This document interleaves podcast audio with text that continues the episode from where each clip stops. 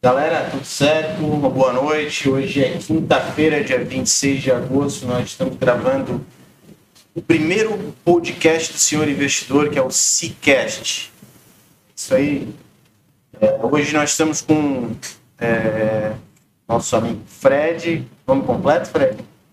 Frederic José Leão. Felipe, se apresenta aí. Então, galera, todo mundo aí já me conhece, os amigos, os colegas, Felipe Gariba. E estou muito feliz. Gente está começando essa nova empreitada aí e com um convidado mais que especial, né?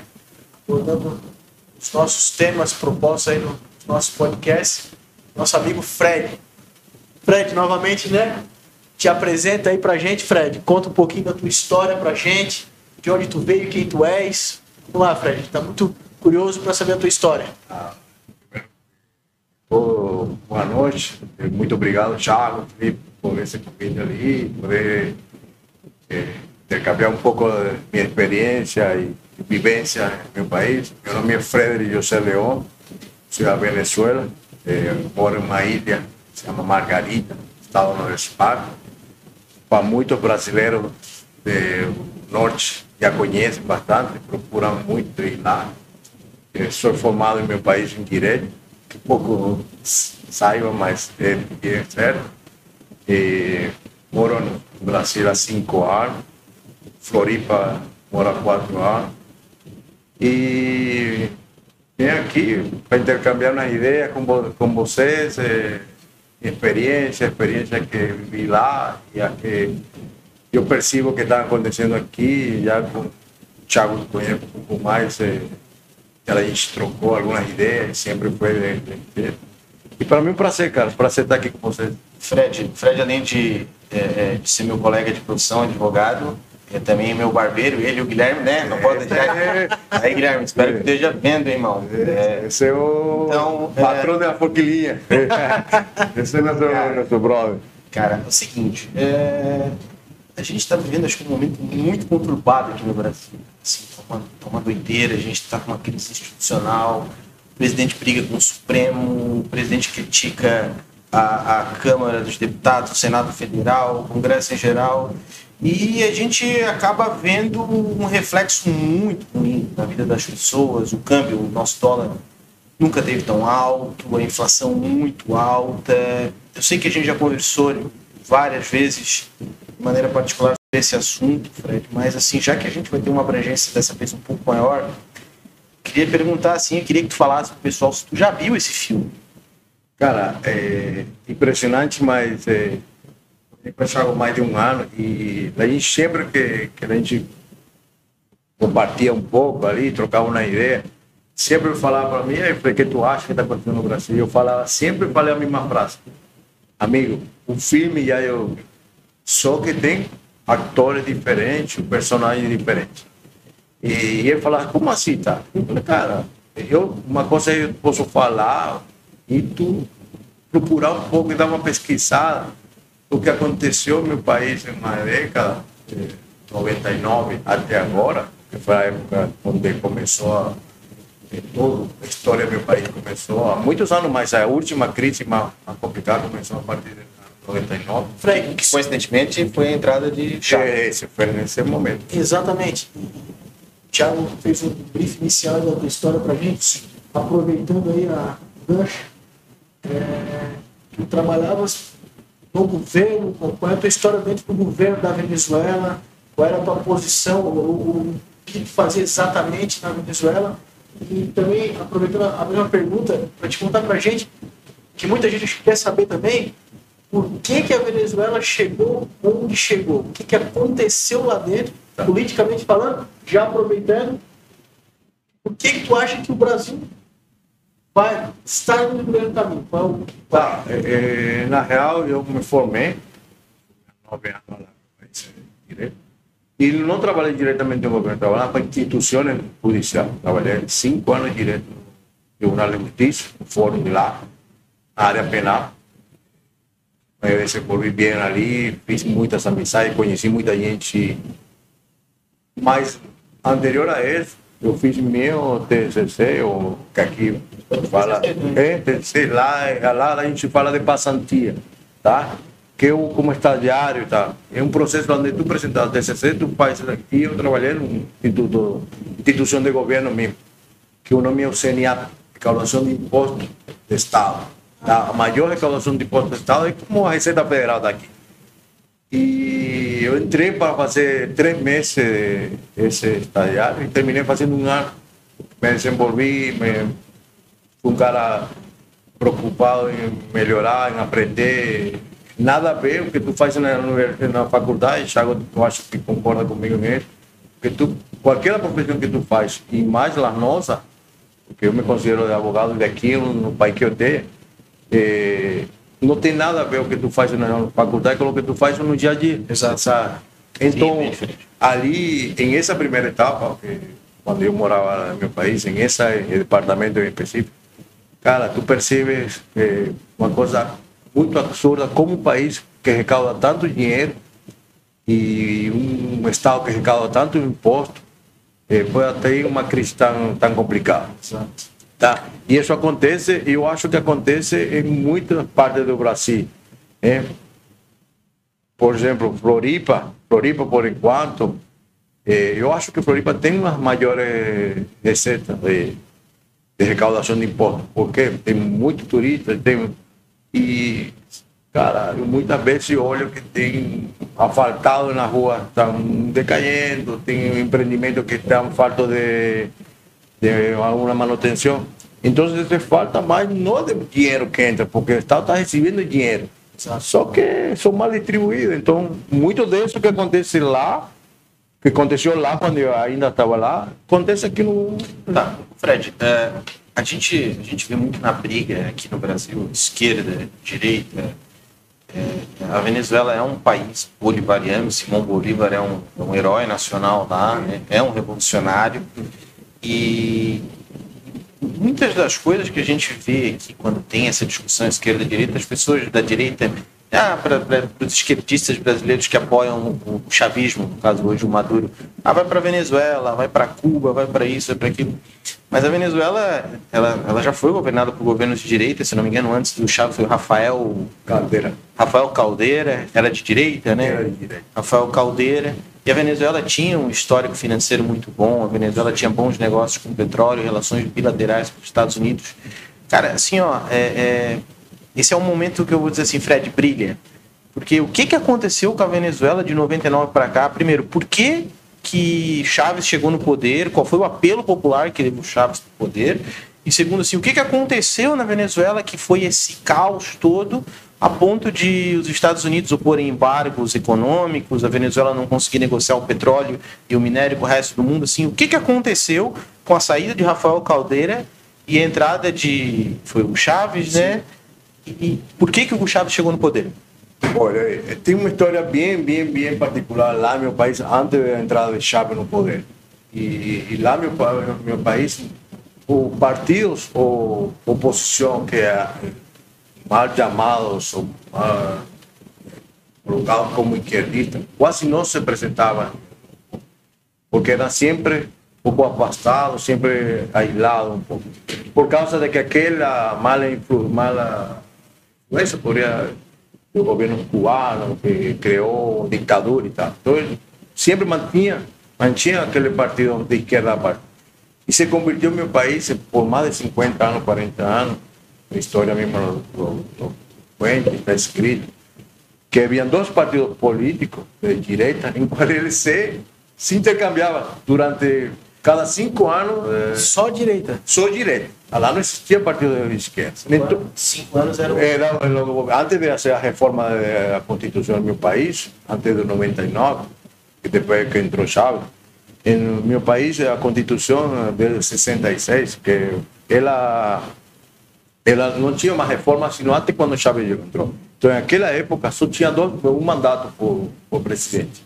Cada cinco anos entrava um presidente e aí trocava. Mas lá virou um, um, uma, uma, por se falar, tem uma palavra bem, bem grossa, virou uma bagunça, um, um absurdo. Pode falar palavrão. É, virou uma bagunça mesmo, vagabunderia total entre dois partidos. Então era, chegava o partido X, verde, por te falar um pouco, e governava cinco anos. tomava o poder de todo o petróleo, era a estatal de petróleo mais grande do, entre uma mais grande do mundo, que já se estava criando por causa de a reserva petroleira que tinha no meu país. E aí, cinco anos depois, entrava o Partido eh, Azul, o branco. Na época era branco e verde, para ser exato o cor que tinha. E isso virou assim um monte. Onde... Só que a gente não conhece fora que já em essa, em esse, governo de lá, já a crise estava forte. Até aconteceu uma coisa, e aí onde vem a história, vem chegando a história de Chávez.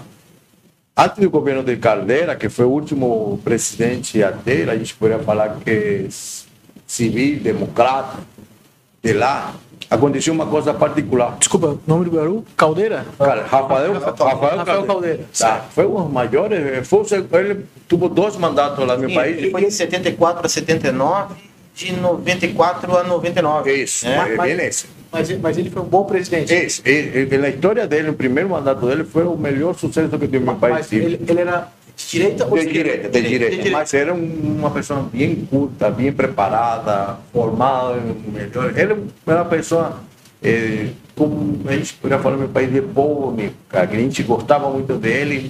Meu, meu, meu pai, minha, minha mãe, conta a história dele, minha avó, contava história muito boa dele. Então, esse, mas a história de até chegar a chave passou por Caldeira.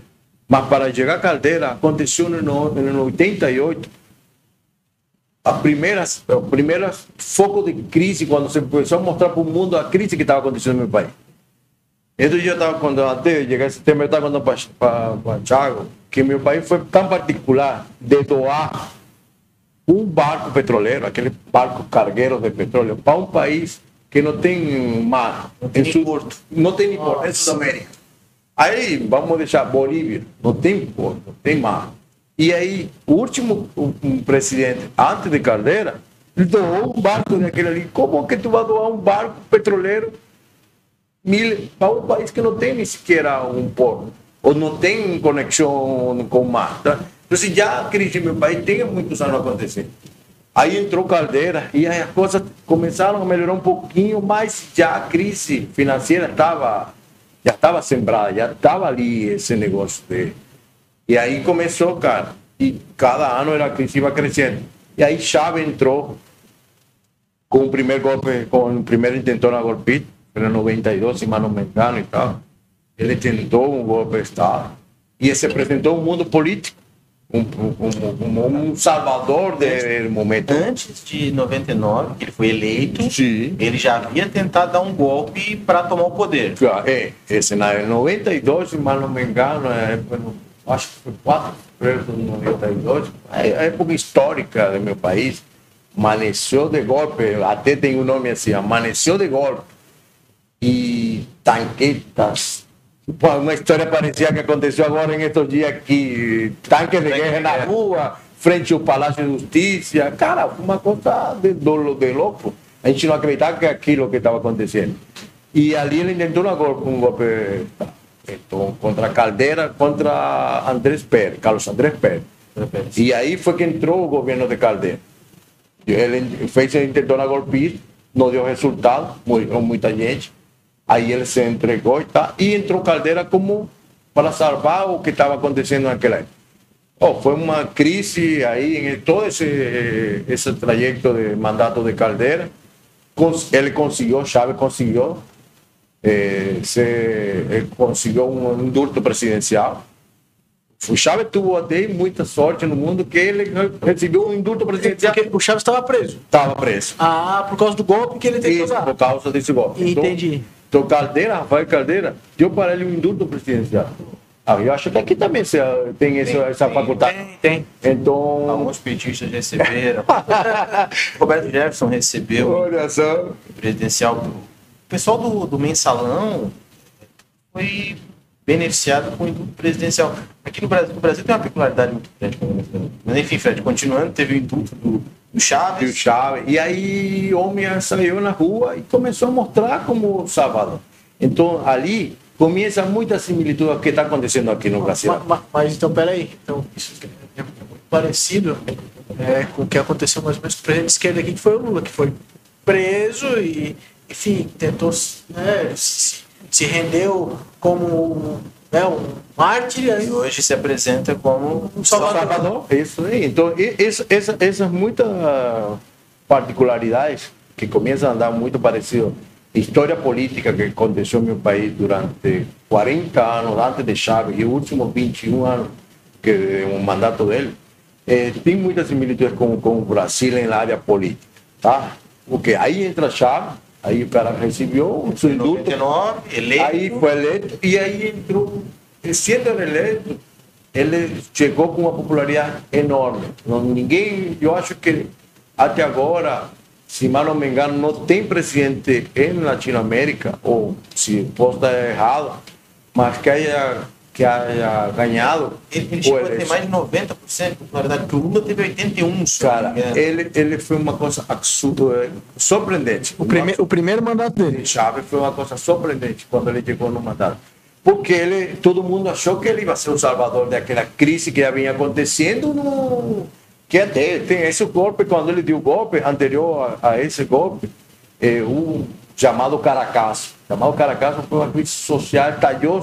Caracasso. É, foi um estallido social, não. Desceram na rua os, os morros.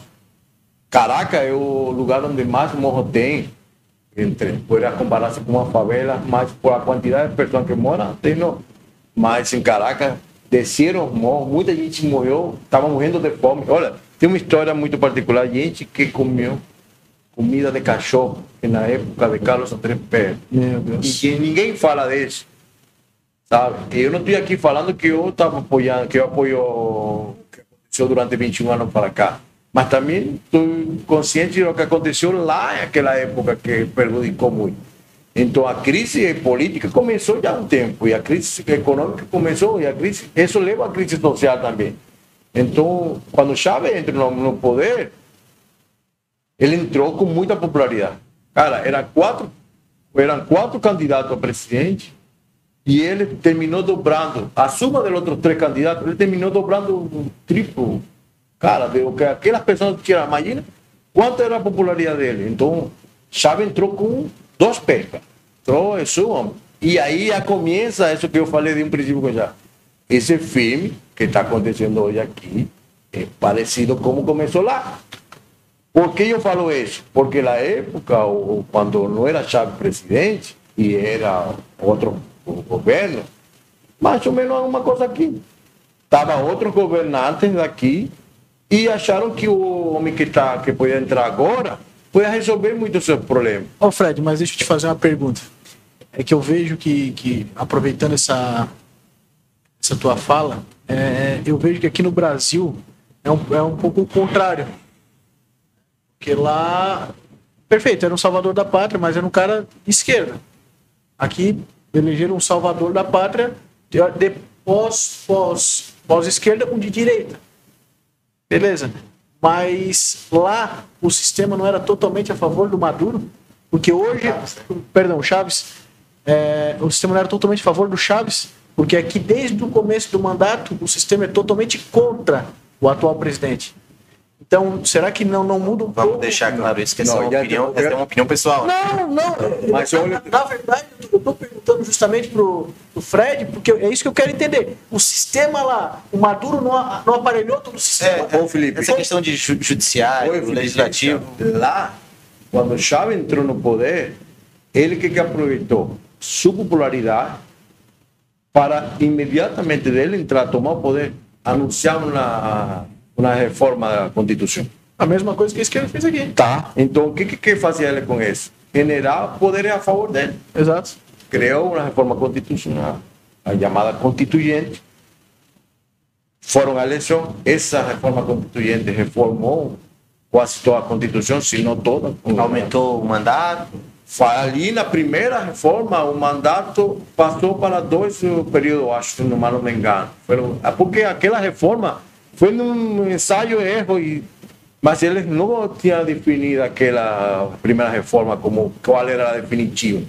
Então ali ele quando entrou não tinha nenhum, nenhum apoio uh, instituições judiciais, instituições públicas, políticas, não era a favor de Chávez. Não tinha nada a favor, na real. Essa é uma informação que pouca gente sabe.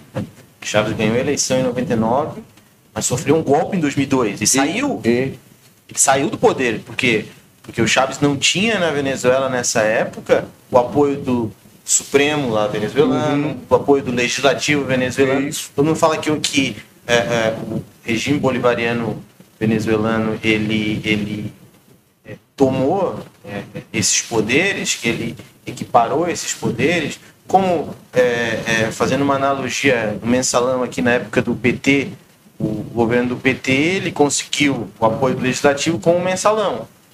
Mas com o Chaves não foi, aparentemente não foi bem assim. Ele Não. tinha contra ele esses poderes. To- Totalmente. O Chávez, o Chávez, no primeiro mandato dele, ele se encargou, na real, de atrair a ele os poderes que, que, que ele precisava para conquistar todos aqueles me- mecanismos eh, de inversão e mecanismos de, de políticos que ele precisava fazer a nível sul-americano. Porque sempre o presidente lá, ele fez eh, tudo isso basándose que ele podia unir de novo a Sudamérica. E ele não tinha nenhum tipo de poder a favor. Nada legislativo, não tinha nenhum.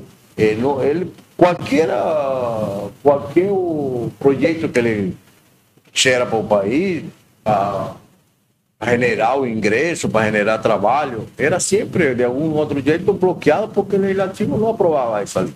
E aí, com as reformas e aquela constituinte, ele conquistou aquele poder que ele tinha. Ma- mas- Modificou o judicial total Isso com apoio do povo, né? com apoio, é, todo foi, é porque ele, se- esse momento, quando ele foi eleito presidente, cara, o que o Chávez naquele momento falava era uma coisa, era verdade para todo mundo. Ele, ele É. aproveitou o po- o populismo dele, a popularidade. E, e até, até muitas vezes a gente. Cara, ele quando entrou no poder, no primeiro mandato de Chávez, que foi a reforma e começaram a acontecer reformas para que ele precisava fazer, o que ele queria que acontecesse ali, ele começou a melhorar o a ingresso no país.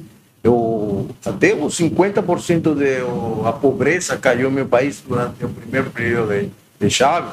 Então, o cara, nesse processo, ele mostrava o que ele mostrou no projeto de, de Ele prometeu. o que ele prometeu, ele estava cumprindo, de certa forma estava cumprindo. Só que acontece, eu sempre falei, que vai chegar um momento que cada favor que alguém, ou que tu pedas para alguém, essa pessoa em algum momento vai cobrar. E ele, ele era um militar, ele foi militar até o último dia da sua- vida, foi militar. E ele se começou a unir muito com o militar. Não estou falando que o militar não é, é ruim ou não. O militar tem uma formação acadêmica forte, um cara, esse cara sempre é muito. Só que gente de, que estava perto a ele, eu acho que não tinha tanta experiência na área política. E ele começou a colocar gente de, de confiança dele nas estratégias, ponto estratégico, em, em pasta que eram necessárias para ele controlar. E ele controlou o primeiro mandato de Chávez, oh, cara, o crescimento do meu país foi enorme. Dinheiro para caramba, inversão por, por qualquer campo. E isso somado ao crescimento do dólar. Cara, o dólar passou de ser 26 reais por barril a chegar a 107 dólares o barril. Eh, Desculpa, falei 26 reais. 26 dólares a chegar a 107 dólares por barril. E Venezuela acho que é o. É Imagina quando um país. Então, cara, era muito dinheiro que entrava ali. E como tu. Aí começaram a entrar as missões. né? Isso de auxílio emergencial, que existe aqui, aquela coisa. Já ele começou a fazer ali. E com o dinheiro que tinha o meu país naquela época, começou a acercar a outros países. Argentina, eh, a mesma Uruguai, Bolívia. Bolívia, trouxe Co- Colômbia. Com Colômbia sempre tuve um pouco de reserva. Ele fala que a, o- a gran eh, hierarquia capitalista de Sudamérica se encontra em Bogotá. Chávez sempre falou disso ali. E foi uma briga que eles eh, conseguiram mais. Na primeira época de Chávez, primeiro mandato de Chávez, foi desse jeito, cara. Ele conseguiu generar muito emprego, dinheiro entrou no país pra caramba. Não, não- cara, falar mentira é dar uma tapa na cara. Mas Ah, Cara, eu, eu vejo assim, ó, parece que o nosso problema sul-americano é um problema estrutural eu acho que tem muito a ver, Fred, corrijam-me se estiver errado, o pessoal que está assistindo também. Acho que nós temos um problema que está muito relacionado à forma de colonização do nosso continente. Porque, veja bem, é, os Estados Unidos, que foi um, um país colonizado pela Inglaterra, ele teve uma forma de colonização. Qual foi? A Inglaterra, quando ela tinha suas colônias, ela buscava fazer uma colônia de expansão. Tanto quanto foi agora no final do, do, do século de 1900, início do século 2000, fortalecimento da Commonwealth com a, com a Rainha Elizabeth, é, é, que tem, inclusive, acho que a Austrália, né, que faz parte da Rainha da Austrália, alguns outros países. E, e a Inglaterra sempre fez questão de expandir. O que a Inglaterra fazia? Pegava os seus é, é, moradores, pegava as pessoas, os ingleses, e mandavam para os Estados Unidos para colonizar, para desenvolver, para crescer. A América do Sul, que foi basicamente colonizada pela Espanha e por Portugal, era uma colonização de extração. Que, que eles faziam? Eles vinham para cá só para tirar o que tinha de bom. Eles iam na África, é, é, compravam lá, sequestravam os escravos, uma pessoa jamais poder ser comprada, era sequestro, sequestravam os escravos, traziam para cá para extrair. Aqui no Brasil, nossa madeira, nossa riqueza na Venezuela, na época já o minério, outras riquezas, e, e, e na Argentina da mesma forma, no Uruguai da mesma forma.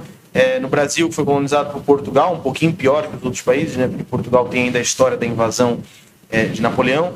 E então, assim, eu vejo que na América do Sul, cara, invariavelmente, eu acho que por nós termos essa questão de exploração, de se sentir explorado, os países sul-americanos estão sempre buscando um salvador. Alguém que vai liberar o povo de uma exploração, alguém que vai liberar o povo de um fato, é, é de alguém que está tentando é, é, nos explorar. Eu lembro muito bem dos discursos do Chaves contra os Estados Unidos. O Chaves, teoricamente, queria liberar o povo da Venezuela, salvar o povo da Venezuela do domínio Yankee. Agora o Bolsonaro aqui no Brasil quer salvar o brasileiro da invasão chinesa. É, na época, o, o Cristina Kirchner também tinha um problema com os Estados Unidos. Nós aí tivemos também a questão do, lá na Argentina, desde lá de trás, com o Ivo Peron, entendeu? Com, os governos de esquerda socialistas da América do Sul que estão sempre tentando salvar de alguma coisa. Eu acho que isso, isso acaba gerando esses falsos heróis, né? não sei se Chaves chegou a ser um falso herói. O problema é que desde que Chaves entrou no poder, dois, tirando 2002, Maduro tá lá porque ele morreu. Porque se, se não tivesse morrido. É, beleza. Mas, é, aproveitando, mas conta pra gente, é, essa parte eu queria entender, é, realmente, acho que esse momento é muito especial porque acho que tem muitas pessoas que estão nos assistindo também querem entender. Por que, sendo objetivo, porque a Venezuela, uma potência, passou a, a, a, ser um país quebrado com pessoas morrendo na miséria e passando fome. Isso foi culpa da esquerda? De quem foi o culpado dessa catástrofe na Venezuela? Não, na real foi culpa da esquerda, que foi lá quando isso aconteceu.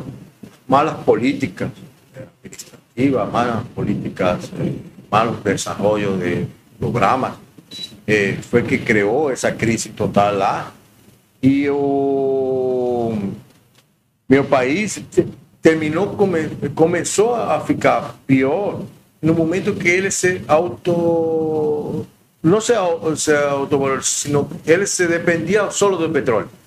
No momento que ele tirou a, eh, a produção agrícola, eh, ganadeira, que em caso ela tinha bastante, meu país tinha a maior sembra de cacau a nível mundial. Produtor de cacau, um dos produtores de cacau mais grandes do, do mundo.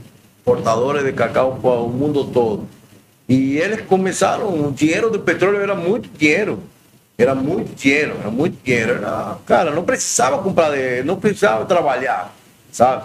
Quando eles vendiam petróleo era para pagar todo o que tinha meu país. Então, ali começou a crise total en no fortalecer aquelas inversiones eh, que já generavam um ingresso antes que o petróleo fosse a fonte principal. E, e tanto diz, Fred, que eles deveriam ter pego todo esse dinheiro do petróleo, ter investido em outras fontes de renda para o país, é, investir esse- esses valores. E, e então, quando o país teve algum eventual embargo econômico, foi onde o país quebrou, foi isso? Foi isso, exatamente isso. É, é, Até eu estava comentando que, é, em certa forma, a diferença que, que o Brasil, a gente vai lá, oh, tu, mas tu acha que o Brasil vai ser igual ao Venezuela? Nunca.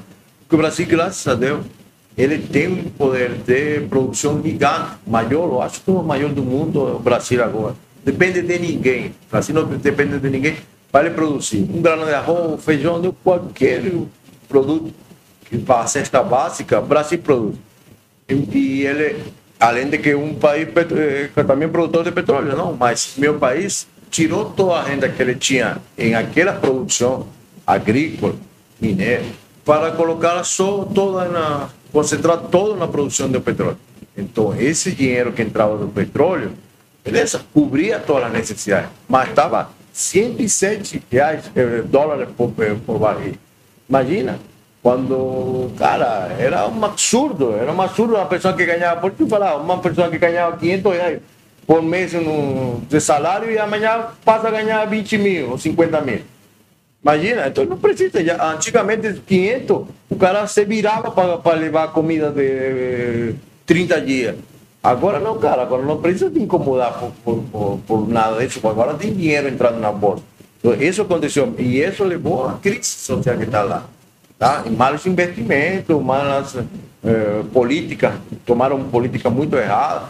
E isso foi generando crise. E a crise foi crescendo. Devaluação do Bolívar foi uma coisa absurda a inflação do meu país, cara, já não quero nem, nem pesquisar, já está mais de 5 milhões por cento de inflação. Imagina 5 milhões, já, eu acho que eu ficando corto para o que está. A inflação já passou um absurdo, absurdo, absurdo. Ô, ô, Fred, e, e com essa inflação que tem hoje na Venezuela, que, que nós, a gente vê muito pelos noticiários, né? Muita informação assim, vê muito pelos noticiários. Até tem um amigo, até convidei ele para curtir a nossa live aqui, o John. Ele trabalhou junto comigo também é da Venezuela e ele me ele falou algo que me marcou muito. Eu queria saber se tu já viveu isso também ou tu viveu, algum parente teu viveu isso. Ele disse para mim, ele veio trabalhar aqui no Brasil, ele trabalhava com segurança eletrônica conosco. Ele ficou um ano aqui no Brasil. Quando voltou para Venezuela para visitar os parentes dele, ele disse que estava todo mundo muito magro, muito, muito, muito magro. Todo mês, mesmo não ganhando um salário tão alto aqui, todo mês ele mandava dinheiro para lá para poder comprar medicamento e comida para a família deles. E me conta uma coisa: tu- as pessoas que estão lá hoje, tu ainda conhece, como elas estão vivendo hoje lá?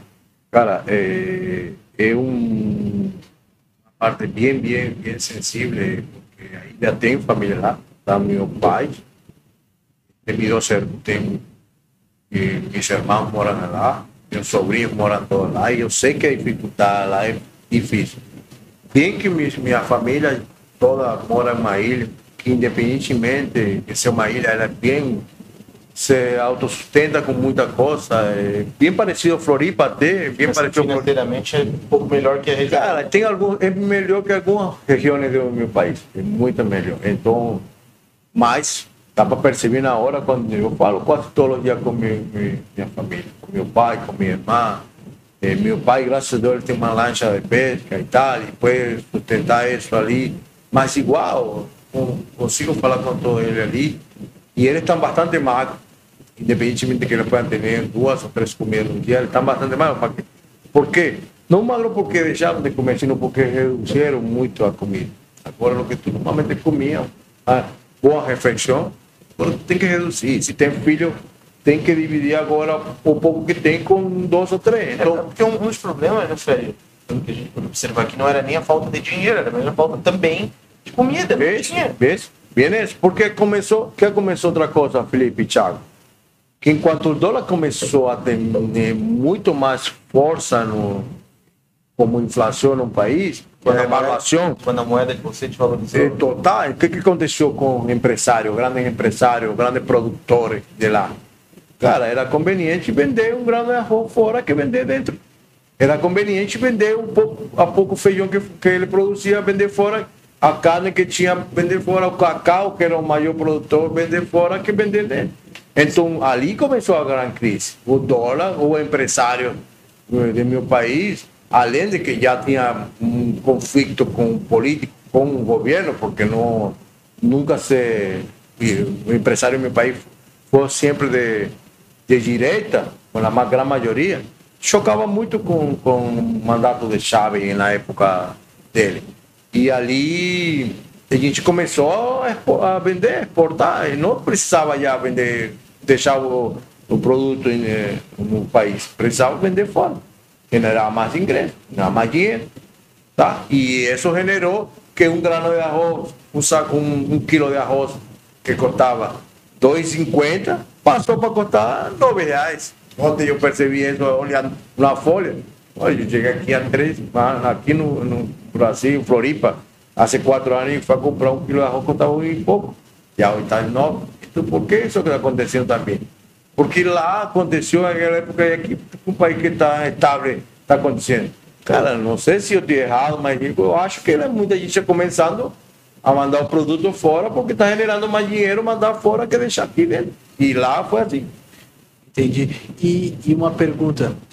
É, em relação a essa mudança toda de dinheiro, existiu na Venezuela nessa época escândalos de corrupção ou não? Ou é isso era abafado realmente? O povo está vivendo um bom momento. Como é que era essa parte de corrupção lá na Venezuela? É, é, com...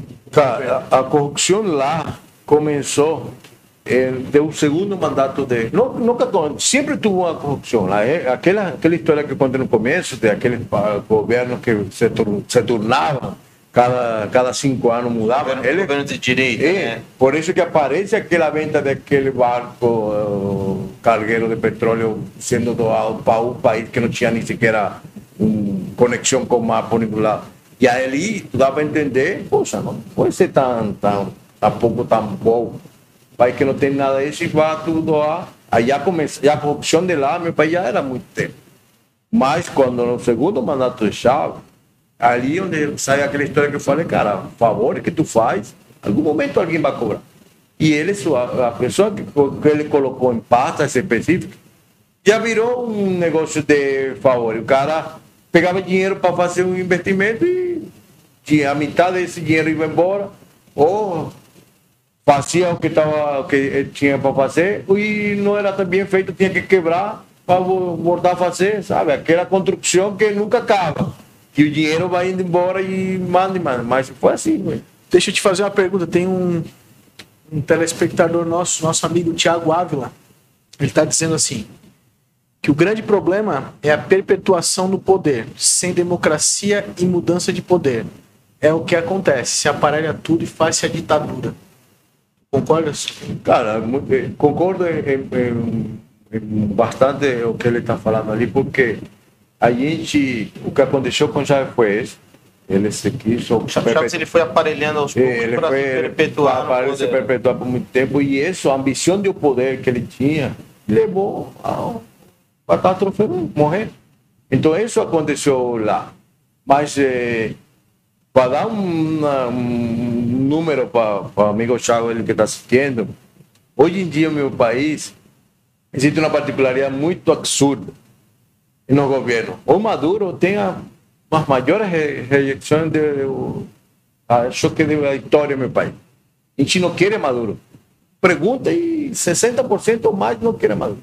Mas tu vai procurar na frente, e a pessoa que está na frente para substituir a Maduro, o que pueda ser o substituto de Maduro na presidência, que vem de oposição, e o cara tem maior rejeição que o mesmo Maduro. Então, se tu fala com a quem que tu pode acreditar que isso generou toda a crise do meu país? Mas deixa eu te fazer uma pergunta agora, Fred. Tiago, não sei se vai concordar comigo, é porque aqui no Brasil. que não.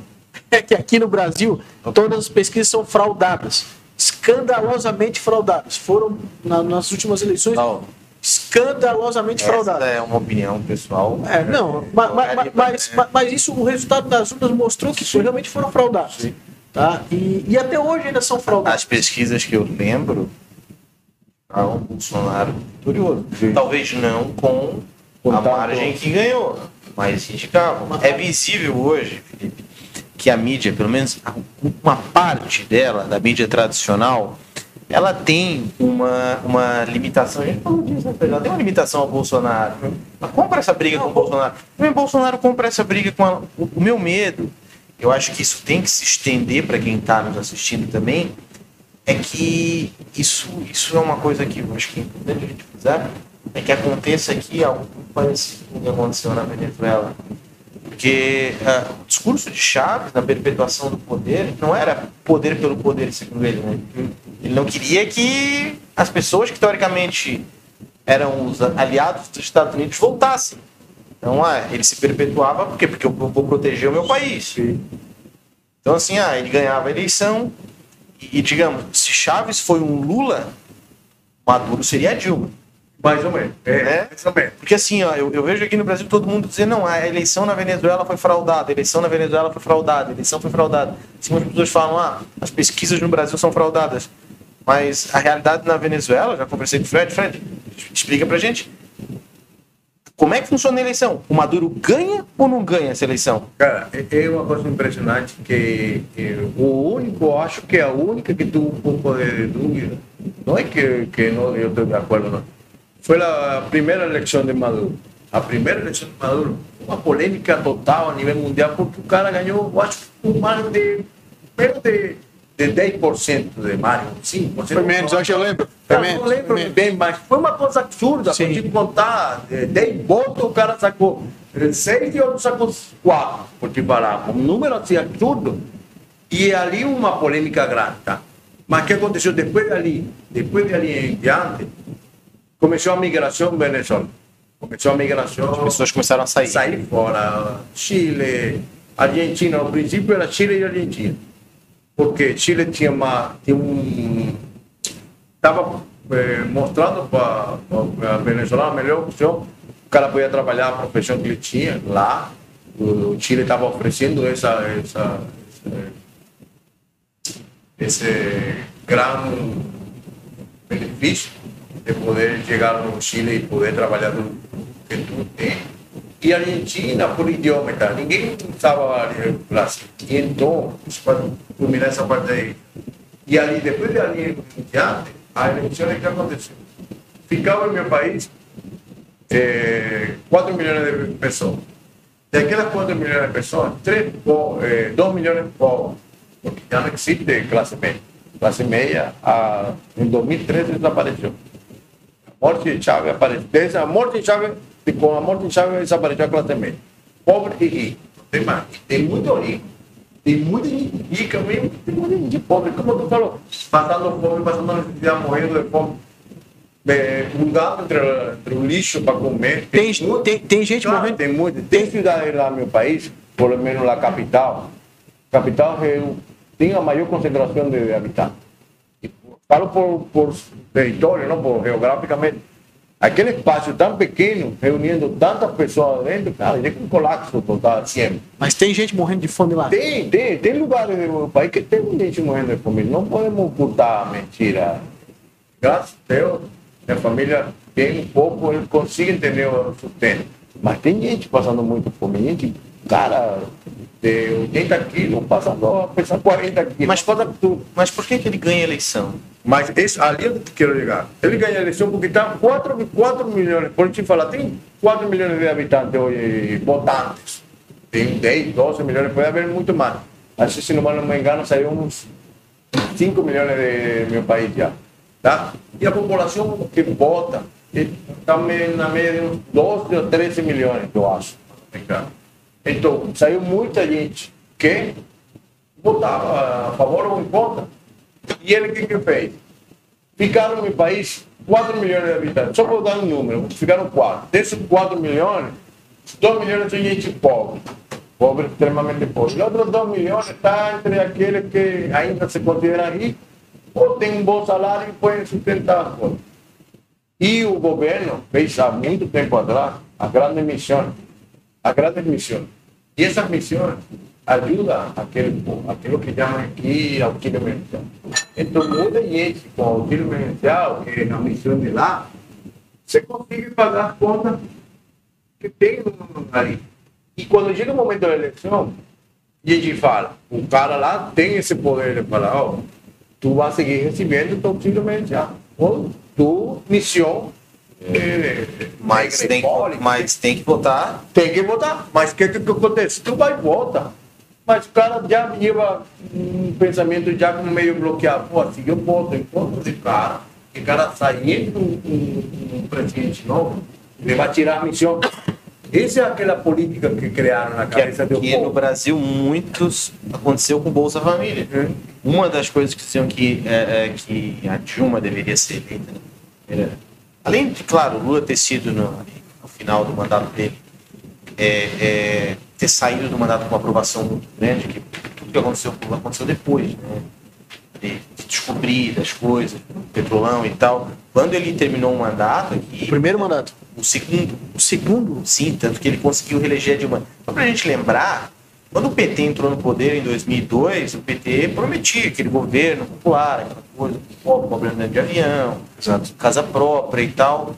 E, e ele, ele entrou no Brasil, aqui, a esquerda quando entrou no Brasil, lembrando que o Brasil, assim, o Brasil ele teve é, é, ali, tivemos, nós fomos ali o, o Império, né? Nós fomos até oito- é, 1888 é, regidos ainda do regime imperial, depois nós tivemos uma república, tivemos uma série de militares no poder, Marechal Deodoro da Fonseca, é, o próprio Floriano Peixoto, que dá nome aqui para Florianópolis, depois veio é, por muito tempo Getúlio Vargas, não sei se o está familiarizado, hoje a CLT, que nós temos aqui no Brasil, foi um, um programa ainda do governo Getúlio Vargas, na década de 50, de ver, a nossa lei trabalhista aqui ainda é da época da Revolução Industrial, então o Brasil ainda está atrasado em algumas coisas. É, mas quando nós tivemos ali aquela questão de 1964, que o comunismo vai entrar, que tem um problema do comunismo, e novamente, aquilo que eu falo da América do Sul, o, o Brasil se sentiu na necessidade de um salvador, de alguém que viria para tomar o poder. O mundo estava ainda afastado, não sei, Fred, é, é familiarizado com a Revolução de Mao, Mao Tse Tung, foi maoísta. Pô, morreu gente pra caramba na China, aquela coisa toda, o comunismo à vera é, é, praticado na China como previa Marx, sem o Estado, com a abolição da propriedade privada. Então o Brasil, nesse tudo isso acontecendo no mundo, nós tivemos ali a questão da entrada do regime militar em 64, que perdurou até 80, 86, se eu não me engano. E, e dali em diante, a nossa, a nossa democracia foi uma coisa muito jovem, cara, e ainda muito. A gente teve dois impeachments em tão, muito pouco tempo. Fernando Collor, que se apresentou como caçador de marajás, de novo, Brasil precisando de um salvador. Aí depois veio Fernando Henrique Cardoso, que se apresentou como o, cara que ia salvar a economia. O Brasil estava em frangalhos, uma coisa absurda. Plano cruzado, cruzeiro, é uma loucura. Ele lançou o plano real e, assim, ó, o plano real, acho que maior até do que o plano Marshall pós Segunda Guerra Mundial, o plano Marshall, para quem está nos assistindo, o que tornou os Estados Unidos que os Estados Unidos são hoje. A Europa devastada após Segunda Guerra, os caras chegaram e emprestaram dinheiro para todo mundo. Aqui fala, Fred. Prestou dinheiro, mas depois cobrou, cobrou necessidade. Então, é, o plano real, acho que o plano Marshall, foi um dos maiores planos econômicos da história moderna do mundo. Então, o PSDB, é, é, que é um partido de esquerda, foi considerado na época de direita, porque, claro, se comparar com o PT, que é a extrema esquerda. Então, o Fernando Henrique ficou no poder, o Brasil financeiramente estava muito bem, tinha muito poder, e entrou o Lula. O Lula entrou surfando uma onda de um país que tinha um plano econômico muito forte, tinha dinheiro. Lula distribuiu, distribuiu dinheiro no Brasil pra caramba.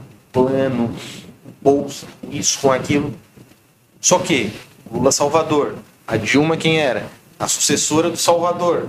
Sim. Só que aí quando a coisa apareceu, o Brasil tava naquele buraco, opção pra caramba e tal, apareceu quem? Um outro Salvador, que já é Bolsonaro. A gente tá sempre buscando um Salvador. E aí, cara, pô, eu faço esse comparativo porque assim, ó, a gente tá hoje em 2021. Nós estamos há 22 anos com um governo ininterrupto bolivariano na Venezuela. 22 anos com um governo bolivariano. Nós temos um governo esquerdista hoje na Argentina também. Nós temos um governo brasileiro que se diz de direita, mas por enquanto não tem apresentado um viés liberal. Cara, o que eu quero saber é o seguinte: tu já morou em outro país, tu é da Venezuela. O que, que tu vê de salvação? O que, que tu vê como uma medida, assim, comparando os Estados Unidos, comparando a Alemanha, que são países liberais, para a América do Sul de maneira geral, assim, que tu acha, pô, América do Sul, para dar certo, todos os países de maneira geral, tem que acontecer tal coisa.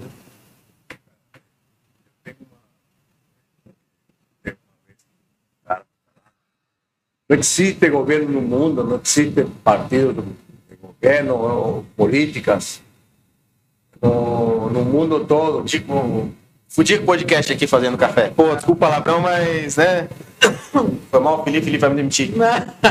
E aí, escutei desse, desse personagem, me falo uma coisa certa, cara. Pode haver muitos partidos, pode haver muito governo eh, de esquerda, comunista, socialista, mas não existe no mundo governo que não se cresça ou subir em potência se não é inversão capital se não é capital privado.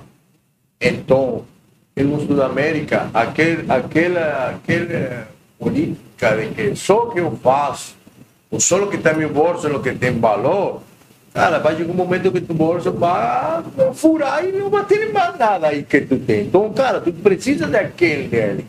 E o que, é que aconteceu? E hoje em dia, a melhor, a melhor, melhor, é, como te falar, o melhor exemplo do mundo, o da China. A China pode ser, o, hoje em dia, pode ser o segundo, o terceiro é, país do mundo com maior produção e força econômica do mundo. Mas o que, que ele faz? Ele é um país, é um partido comunista, socialista, mas tem mais de 50% da inversão dele é Fred, privada. Deixa então não tem como crescer um país se não tem inversão privada. Tá? Não tem outra. Eu acho que a Sul-América é desse jeito, meu irmão. Deixa eu te fazer uma pergunta então. Agora eu gostei do que, do que eu escutei. Se tu pudesse escolher levar tua família para te morar, tu moraria no país capitalista ou no país socialista? Bom, é, Brasil ou Venezuela? Ah, hoje em dia. Não, não, não, peraí, peraí. peraí. Eu tô, é a minha pergunta. Sim, não, Ele não. ou Brasil? Não, não. Argentina ou Brasil? Venezuela ou Brasil? Com certeza, hoje em dia não tem como escolha. Hoje é Brasil, pô, cara, com tudo que aconteceu no Brasil ainda. E eu sempre falo isso com toda a gente com quem eu troco ideia no meu trabalho. Graças a Deus, eu sou barbeiro aqui, a gente que não me conhece, sou barbeiro aqui no Brasil, com muita honra. Eu faço o meu trabalho. E bom, né, Fred? E ah, graças a Deus, valeu, tchau. Mentira, desculpa, desculpa, falar tá do teu lado profissional aí, Não, Margarida, aí eu tenho que falar aqui. Fala assim, eu tava é assim. Isso, isso, isso é uma sacanagem.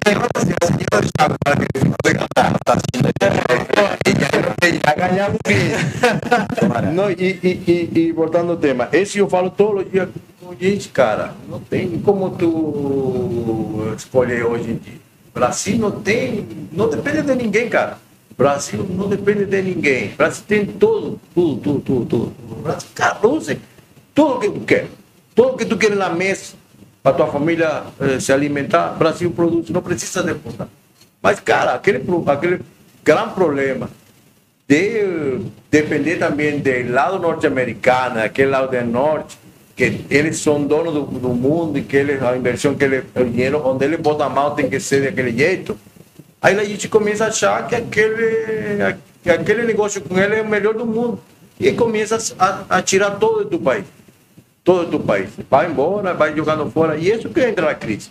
Mas, cara, hoje em dia não tem, não Até tem. Brasil. É, Fred, o Guaidó foi um cara que tentou agora se autoproclamar presidente da República. Eu acho que depois de Napoleão Bonaparte, o primeiro que eu vi que tentou fazer autoproclamado você, você proclamou. presidente é, Napoleão. Napoleão. É, Né, não, eu vou, eu vou questionar, porque Na- Napoleão, Napoleão ele fez o seguinte, ele, ele tomou o poder ali através da Revolução Francesa e ele se autoproclamou o imperador da França. Cara, é. Queria ser o imperador de toda a Europa. Sim, sim. Tanto que a família real veio para o Brasil porque o Napoleão invadiu Portugal. Mas assim, ó, o Guaidó, ele se autoproclamou presidente da Venezuela e tinha o apoio dos Estados Unidos. Fenômeno. Tinha o apoio dos Estados Unidos. E, claro, naquela época o Bolsonaro, Jair Bolsonaro, tinham uma relação muito próxima com o Trump. Tinha o Trump como. Acho que ele via no Trump acho, algo que ele gostaria muito de ser. E ele também reconheceu o Guaidó como presidente, mas eu não sei se isso chegou a gerar algum efeito, alguma coisa. O que que de fato, quem é de fato o Juan, Gua, é Juan Guaidó, né? Juan Guaidó. Quem é esse cara na Venezuela? Boa pergunta. Cara, Juan Guaidó, até onde eu tenho conhecimento político, Mais perto. Isso. até onde eu tenho conhecimento político, Juan Guaidó era simplesmente um estudante, e todo estudante, na época estudante, é de esquerda. Ele quer sempre ter a razão em todo. É revolucionário. É, revolucionário. E ele entrou em aquele, ele, eu acho que ele se, como tu falou agora, ele se montou na onda e surfou aquela onda de popularidade. Tudo que era em contra de Maduro era bom. E tudo que é em contra Maduro até hoje é bom para muita gente lá no meu país, para muita gente fora do meu país. Todo o que genere algum tipo de expectativa boa para solucionar o problema do meu país é bom. E Guaidó saiu como aquele, acho que Salvador, que já que aconteceu. Cara que a Mas que acontece, o que, que acontece com Guaidó? Que foi me, estou falando aqui ó, de um, de um ponto pessoal. Essa é minha visão como eu olho o que aconteceu com Guaidó. Guaidó, até hoje eu acho que foi um cara como aqueles, hum, não sei, ma- marionetas, poderia ser a palavra. É porque lá no meu país tem muitos políticos antigos, aqueles dinossauros, a gente pode falar no meu país, que são uns vagabundos malandros. O primeiro malandro que está no país é esse. Meu nome é Renan Calheiros. É, poderia ser. Então, esses, esses políticos antigos, são políticos antigos que se acham dono do país, eles são os que se acham dono do país. Eles são muitas vezes até maiores que o presidente. Porque eles têm a vida toda são políticos e têm 50 anos sendo políticos. Cara, aqui tem muito disso. Pô, então, Tá- tá lá no país tem vários, vários e vários conhecidos a nível mundial. E tomaram o Guaidó como aquele cara que ia dar. E andaram ele na frente, vai embora. Mas nenhum deles botou peito para assumir a briga que ia vir. E Guaidó foi, eu sou agora o presidente, me proclamo presidente da República e tal. Existe com a Constituição do meu país. Por isso que eu falo muitas vezes, e isso aqui acontece também, para não sair do contexto. Se eu falo mal de, de Maduro, é porque eu sou de Guaidó. Mas se eu falo mal de Guaidó, é porque eu sou de, de, Agora- de Maduro. Acontece aqui? Agora tu não tem término meio. Tu eres de, de- o presidente atual ou eres de, de que saiu, daquele que foi preso. Então, Agora deixa, deixa eu te fazer uma pergunta que eu fiz, o Thiago enrolou e tu não me respondeu. Uma pergunta Tá. pesada agora, uma pergunta pesada. vamos, Vamos lá. vamos lá. Isso é forte. Se tu, tu, tu, tu acabaste de falar pra gente, mais de 60% da população odeia o governo da Venezuela, certo? É, eu falei. Beleza. Mas, mas de contrapartida, uma, uma grande maioria também é contra o governo que quer entrar, certo? Beleza. Certo? E aí Os, pergunto- os dois têm muita rejeição. é, não, vamos lá, os dois têm de rejeição, mas vamos lá. A população passando fome, gente morrendo, país criado num caos, como é a Venezuela hoje. Tem certeza que as eleições lá não são fraudadas? Cara, é que, que, que eu te falo? Eu Fred, só um pouquinho, que eu, eu vou fazer uma pergunta para tu complementar a resposta do Gariba. Quero que tu diga pro Gariba, para quem está nos assistindo, como é que funciona o sistema eleitoral venezuelano. Diz isso Tá. pra gente. Tu vai, responder mais ou menos a pergunta de Felipe. Com essa, com, com- com- como é o esquema de lá? O esquema de lá, Só, só desculpa me interromper. E, e eu só estou insistindo em fazer essa pergunta é porque eu, como cidadão, não consigo, eu não consigo. É, é o que eu enxergo, eu não consigo entender. É como o país vive no caos que está a Venezuela, as pessoas estão morrendo, o, o socialismo destruiu o país e o cara ganha. Tá. Eu falei isso, no, não sei se tu lembra que eu te falei isso, no, que é, tu botar quatro gente para votar e dessas quatro, um, são três, dois candidatos. Aí essas quatro tem que escolher dois candidatos. Se forem dois e dois, um ganha. Não, não tem ganhado.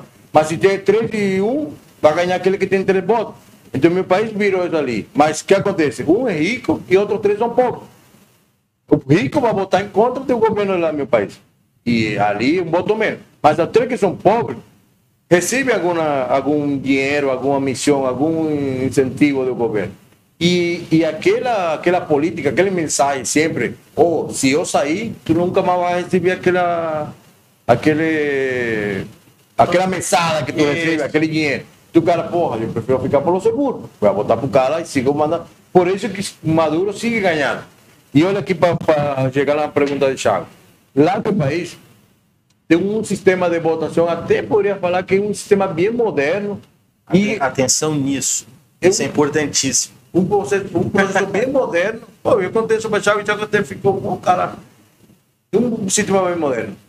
Mesmo esquema, tem um domingo para ser a eleição e tá? Só, eh, não é, lá não tem dois turnos, só um turno, porque não tem essa de, como a constituição daqui manda, mas lá é só um turno.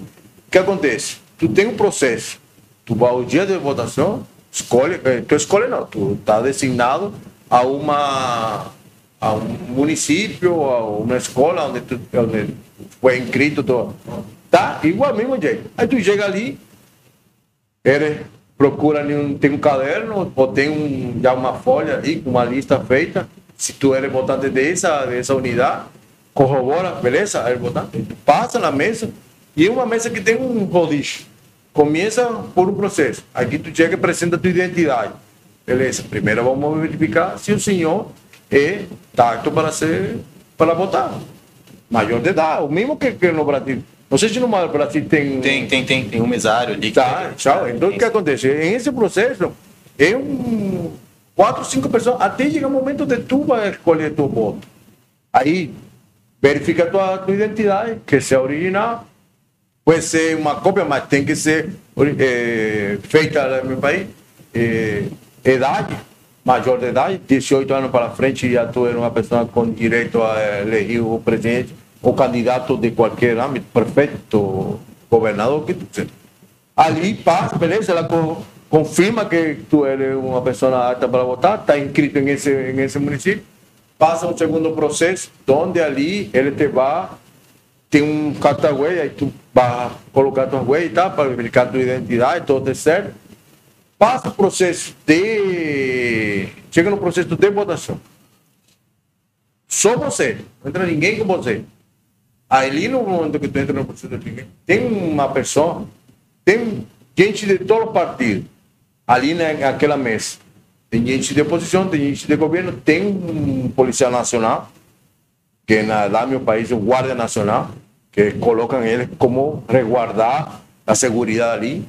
E tem aqueles eh, pessoas que estão internacional, tem muita gente. E ali, quando tu chega no momento de votar, de fazer tu escolher tu voto, a pessoa que está o, o, o presidente daquela mesa ou daquele salão te autoriza.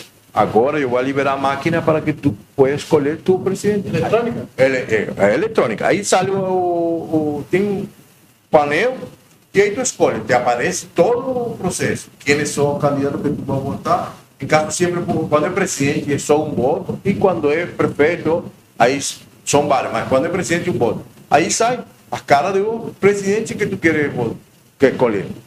Tu vai, escolhe tu presidente, manda votar e vai imprimir um papel Ah, sai o comprovante. sai o comprovante. Ali esse comprovante te sai tu nome, o voto, por quem tu votou, o presidente, porque tu votou e o número de meses todo.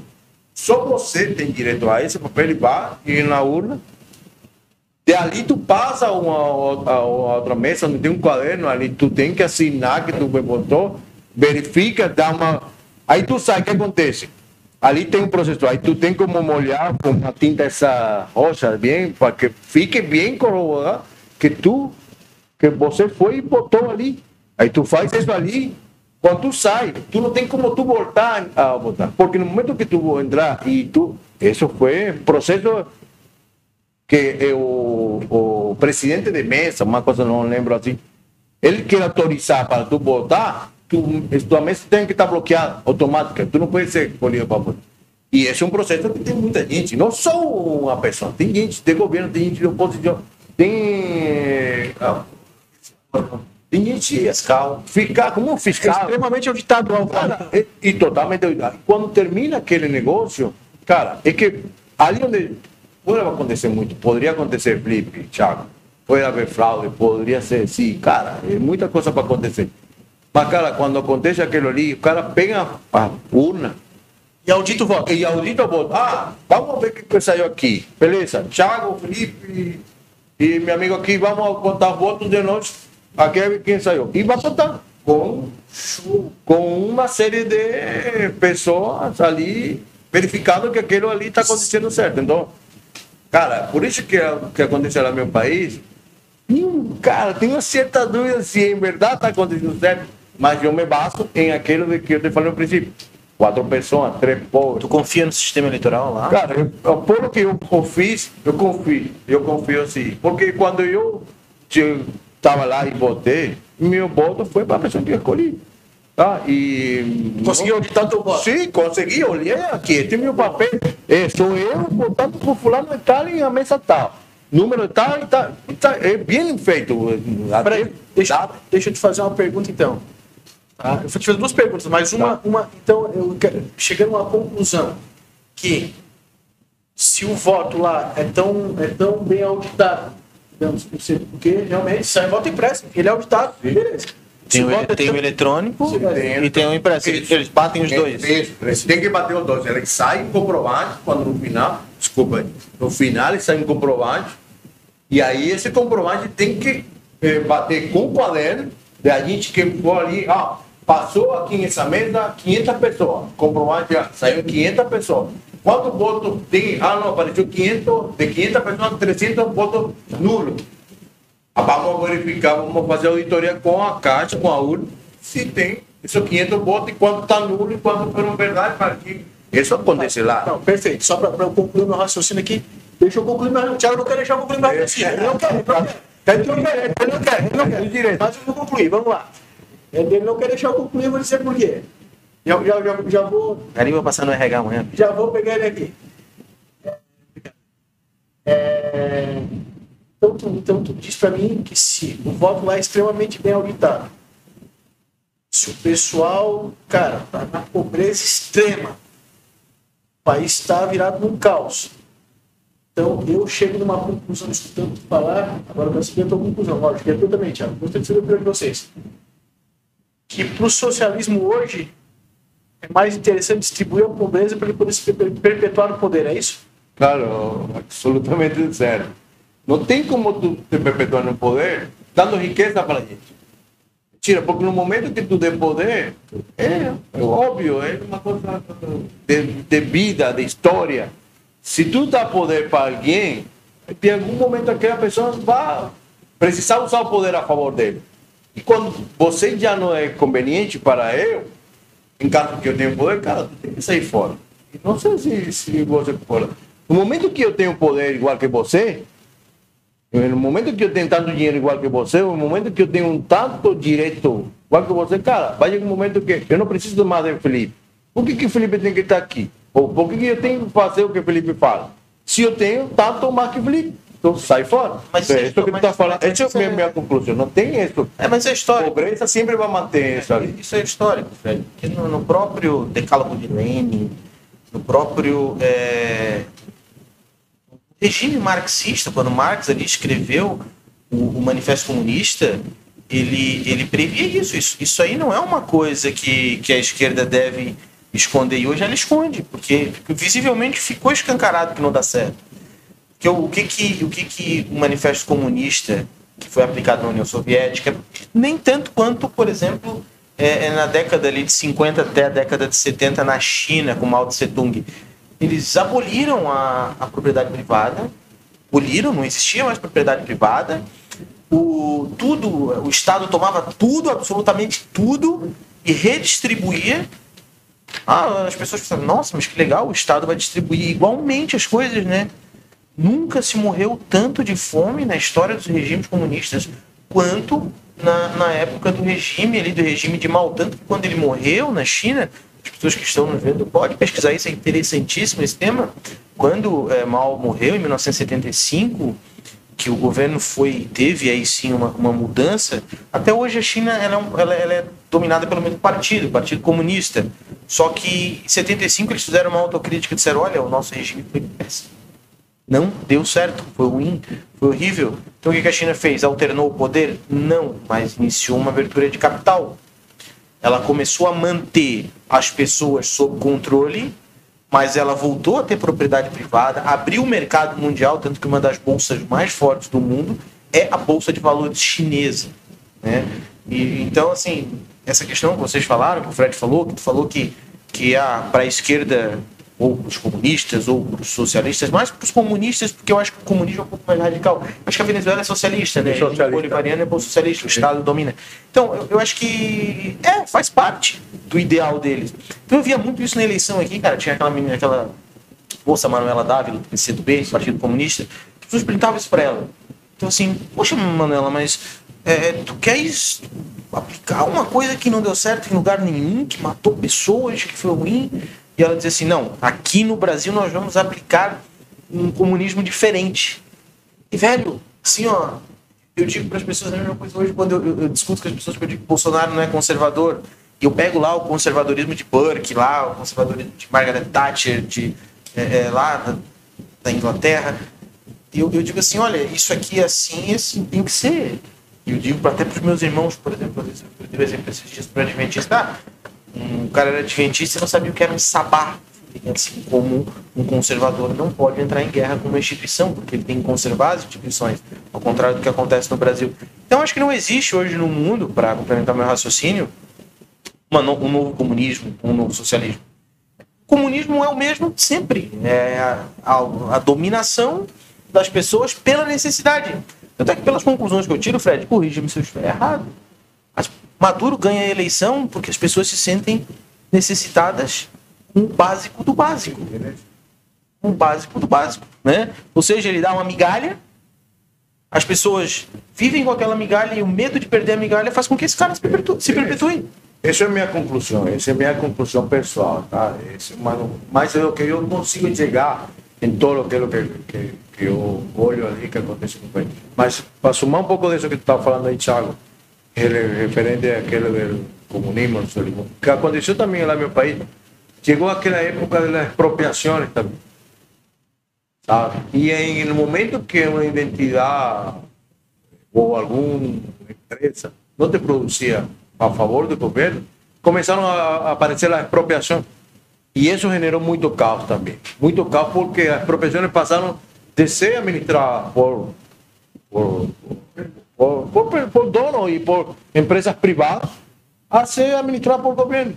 E ali colocavam pessoas no acta, no, capacitadas e começaram, oh, grandes empresas, de falo de maiores de meu país, começaram a ir embora. Açúcar, era um produtor de açúcar, cara, desapareceu. Foi tanto assim que meu país, cara, com tanto dinheiro tinha vindo do petróleo, ah, não está nem aí. Ah, faltou açúcar, pá, compra para quê? Tem açúcar Brasil? Manda açúcar. Tem flanco, manda. Então, isso é apropriação lá também. E é mais ou menos sumando uma coisa do que está falando o Thiago, com referente ao socialismo e ao comunismo. Ah, toma o poder de todos, mas se tu não sabe administrar aquilo ali, tu vai virar uma bola de neve. Vai começar a ter a, a, a, aquele bom intenção, termina te abarcando muito espaço. Então, cara, eu volto no princípio, não tem nenhum comunismo ou socialismo se tu não tem inversão privada que, que esteja ali contigo tentando crescer junto. Para dividir alguma coisa, claro, produzir alguma coisa. Claro, tem que, por, pelo amor de Deus, tem que ser, não, não tem outra. Fred, mas voltando nessa parte do voto, morando aqui no Brasil, cada um tem sua opinião, respeito a opinião de todos. Assim, ó, eu aqui eu sou, eu sou totalmente apartidário. Eu odeio o corrupto. Então, se, se, se, o Bolsonaro for corrupto, se o Lula for corrupto, cara, eu odeio os dois. Então, assim, eu, eu quero gente séria no poder, só isso. Já votou no Lula? E, e, e, e o nosso dinheiro bem administrado, lógico. Mas deixa eu te fazer uma pergunta. É, o que me assusta muito é que tu, a, a, mesmo a Venezuela num caos, enfim. Aparentemente o sistema lá é melhor. Aparentemente, exato. O sistema lá é muito melhor que o nosso. E aqui a gente tem um, um, um próprio Supremo, né, que, que a gente não pode falar do Supremo né, do Brasil, mas assim, até o Supremo que está indo contra a vontade popular, eles não querem auditar o voto, cara. Então, assim, cara, se tu vai jogar na Mega Sena, tu, tu tem que pegar um comprovante, pô, pra saber se tu ganhou ou não. Mas o, o, o, voto, o voto, assim, na Venezuela tem uma questão constitucional, eu não sei se o voto lá é secreto. Secreto? Tem secreto. Claro, pô. Secreto. É, porque aqui o voto é secreto. E, e, o Brasil tem um histórico, né? Aqui nós estamos em centro hoje 157 milhões de eleitores. Acho que é um pouco. É, quase, quase é, um 3, é, muito, é muito mais fácil. 40%, né? 50% da população. O, Fred, deixa eu te. Pra não, gente. Mas, pra, mas, não, não, só, é a, gente, a gente tem mais 15 minutos. Não, mas, mas só concluir o nosso assim. Só, só, só concluir o nosso assim. Então eu te pergunto: não acha que é o que nós somos a favor da democracia, Sim, certo? sempre.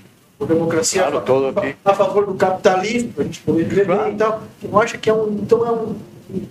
Thiago, você não acha que é um perigo muito grande para a nossa democracia hoje? A gente não. Não existia uma forma de a gente auditar o nosso voto, que é o, no- que é o nosso mais importante. Seria, seria bem, bem ideal, seria o melhor que pode acontecer, que pueda auditar, que, saber de quem, por quem que tu votou, saber que aquele, aquele lugar onde foi, eh, onde tu, você escolheu para votar, por a pessoa que tu escolheu, seja contado, cara. Vamos ser transparente para todo mundo. Ganhou fulano, beleza, agora vamos todos apoiar o cara. Mas aquela incertidumbre de que o cara ganhou, mas ninguém quer que uma coisa acontece nos Estados Unidos. Nos Estados Unidos todo é por encosta. Ah, fulano ganhou, fulano está ganhando com 20%. Cara, mas onde está o voto? Será que está ganhando de verdade? Exato. Será que mostra para a gente? Mas, Alfredo, sabe qual é Mas grande- lá, lá todo é por... por... Qual é o grande problema daqui, cara? Isso é um problema sério. O projeto do voto impresso, ele não é ruim. A grande questão é que quando se, o Brasil hoje em dia se disser assim, ó, essa água aqui é boa. E outra pessoa disser, não, não é tão boa, pronto, tá politizado o negócio. Nós estamos falando de uma situação aqui que é simplesmente de, teoricamente, melhorar o voto e tal. Isso por si é uma coisa boa. A grande questão vem quando o presidente da República acusa o sistema de estar fraudado. Aí é que está o grande problema. Eu acho que é, é- esse é o, é grande, é o grande questionamento, entendeu? Dizer assim, ah, pô, tem, ah, houve uma fraude, ou vai haver uma fraude, por isso tem que mudar. Não, tem que mudar para melhorar. Ô, Thiago, mas como que uma pessoa que... Como que tu ganha um jogo de futebol E fraude. fazendo um gol e depois tu fala que o time que perdeu não quis jogar Só que o presidente não ganhou um jogo. Vem ganhando o jogo Então, há algum tempo. E, e se tu fala que tu fez que, que é um fraude, então tu ganhou com fraude. Então aí é que tá o problema. Pô, aí, aí é que tá o problema. Quando tu compra essa briga, por exemplo, com o próprio TSE, que é quem administra o negócio, o TSE vai querer provar que tá errado. Ah, tem fraude? Não, pera aí, não tem fraude. As pessoas vão dizer, como o Felipe já disse aqui, como, ah, pô, tá contra o presidente, ou tá contra o sistema, ou tá contra isso, tá contra aquilo. A grande questão aqui não é se o voto auditável é bom ou não.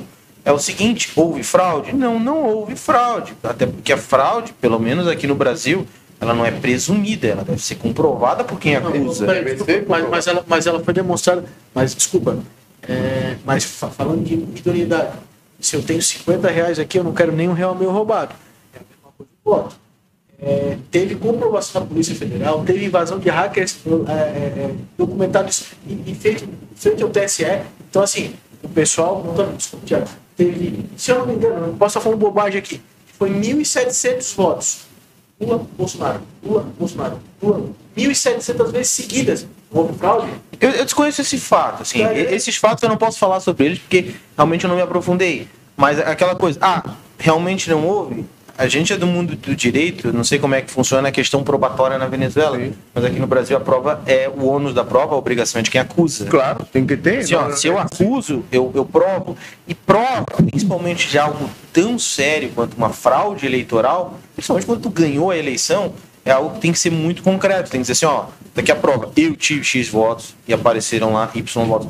Mas enfim, Fred, eu quero voltar a um tema aqui, até porque nós temos poucos minutos, até porque depois nós vamos ter os cortes, nós vamos ter o material dessa, dessa nosso, nosso podcast aqui, pra, vai estar no Spotify, Deezer, procura lá aqui, ó, Zcast, vai estar aqui no YouTube. É, tem uma coisa que a gente falou lá atrás, que era sobre é, é, o fato da, da América do Sul, dos países da América do Sul, sempre está procurando um salvador.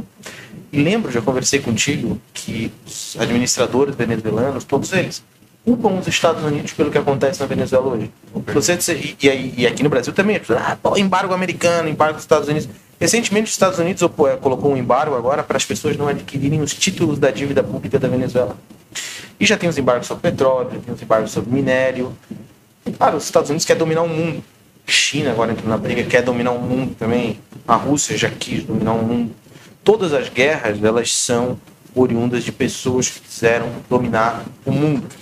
Então, eu te pergunto, qual, até que ponto, de fato, os Estados Unidos têm responsabilidade sobre o que acontece com a Venezuela? E o que que os Estados Unidos, qual hoje é a relação dos Estados Unidos com a Venezuela? relação agora do Estados Unidos e da Venezuela é bem crítica. Crítica total, quase não tem. Eu acho que, se não me engano, até o representação eh, americano no meu país até saiu fora. Tem, tem isso ali. Mas estou, errado. É, espero que alguém me, me corrija. Mas eu acho que até foi expulso de lá. Mas olha aqui, Thiago, eu, eu vou falar uma coisa. Foram três, três embaixadores, se não me engano, expulsos da Tá, e eu acho que entre um deles estava o americano, tá? Ali que acontece, Thiago, olha aqui que eu vou falar uma coisa, que tu vai responder essa pergunta mais com, por ser uma, uma, uma, uma hipótese. Meu país é um país rico, petróleo, mineral, eu, eu, uh, eu acho que há menos de 10 anos atrás foi a reserva de petróleo mais grande do mundo. Há mais de 100 anos. Há mais de 100 anos. Estamos falando de uma. O ouro, ouro preto que o país mais grande do mundo, o, o desarrollado, quer. Tá? E além disso, meu país produz ouro, produz diamante, produz muita minério. Muita minério. Ali tu vai, tu vai responder, mas um pouquinho até irônico, Thiago se, se a Cuba tivesse todo isso que está ali, eu acho que a Cuba tivesse força invadida ou os Estados Unidos? Quer dizer, se Cuba tivesse. Todo o que tem meu país. Estados Unidos já teria.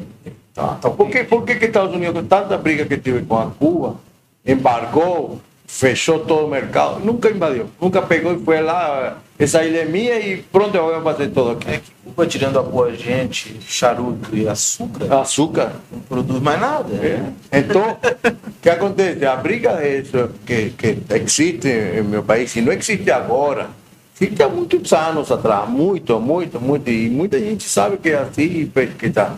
O problema no meu país com os Estados Unidos foi que muita regalia. Claro, Chávez foi um cara que, entre, entre essas coisas que ele quis fazer, bom, ele foi um cara também um pouco, como que não político, não, foi um pouco burro nesse aspecto, de, e, de frente contra a grande potência do mundo. Então ele tinha que, pô, ter um, chegar ali, desculpa aí a palavra, chegar ali e ter um diálogo melhor. Não. Então, que, que, que, que, fica à vontade para usar a expressão que eu acho mais adequada. Exato. Não. porque o teu, teu português está muito bom, hein? Tá, muito obrigado. Ali que aconteceu com, com, com Chávez e Estados Unidos? Ele achou, ah, tu compra, o, o, compra meu barril de petróleo a 5 dólares o barril. Há quantos anos? Há 50 anos. Cara, já não dá para eu vender para ti a 5 dólares. Tem que ser o mercado mundial. E Estados Unidos falou, não. Mas olha que ironia tem no mundo. Que ironia.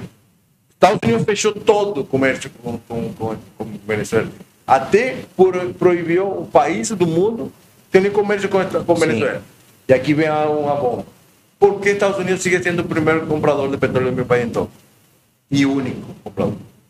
É justamente por isso, né? Porque eu acho que para os Estados Unidos é um baita de um negócio. Ele, ele é o maior negociador mundial. Hoje, a China, ela, ela é, por uma questão de produção, ela é a maior economia do mundo que salva, o que ainda mantém os Estados Unidos no topo do negócio mundial é a moeda. 80% dos negócios no mundo ainda são feitos em dólar. Okay. Então, então, assim, a China vem num, num crescimento geométrico, numa, é, numa progressão geométrica muito grande, tem aí é, seriamente o risco de, de, ser a maior economia do mundo. Hoje ela já está impondo os negócios em yen, né? Não é yen é. Ela já está impondo esses negócios. E, e eu vejo que a Venezuela está com uma relação muito próxima com a China, né?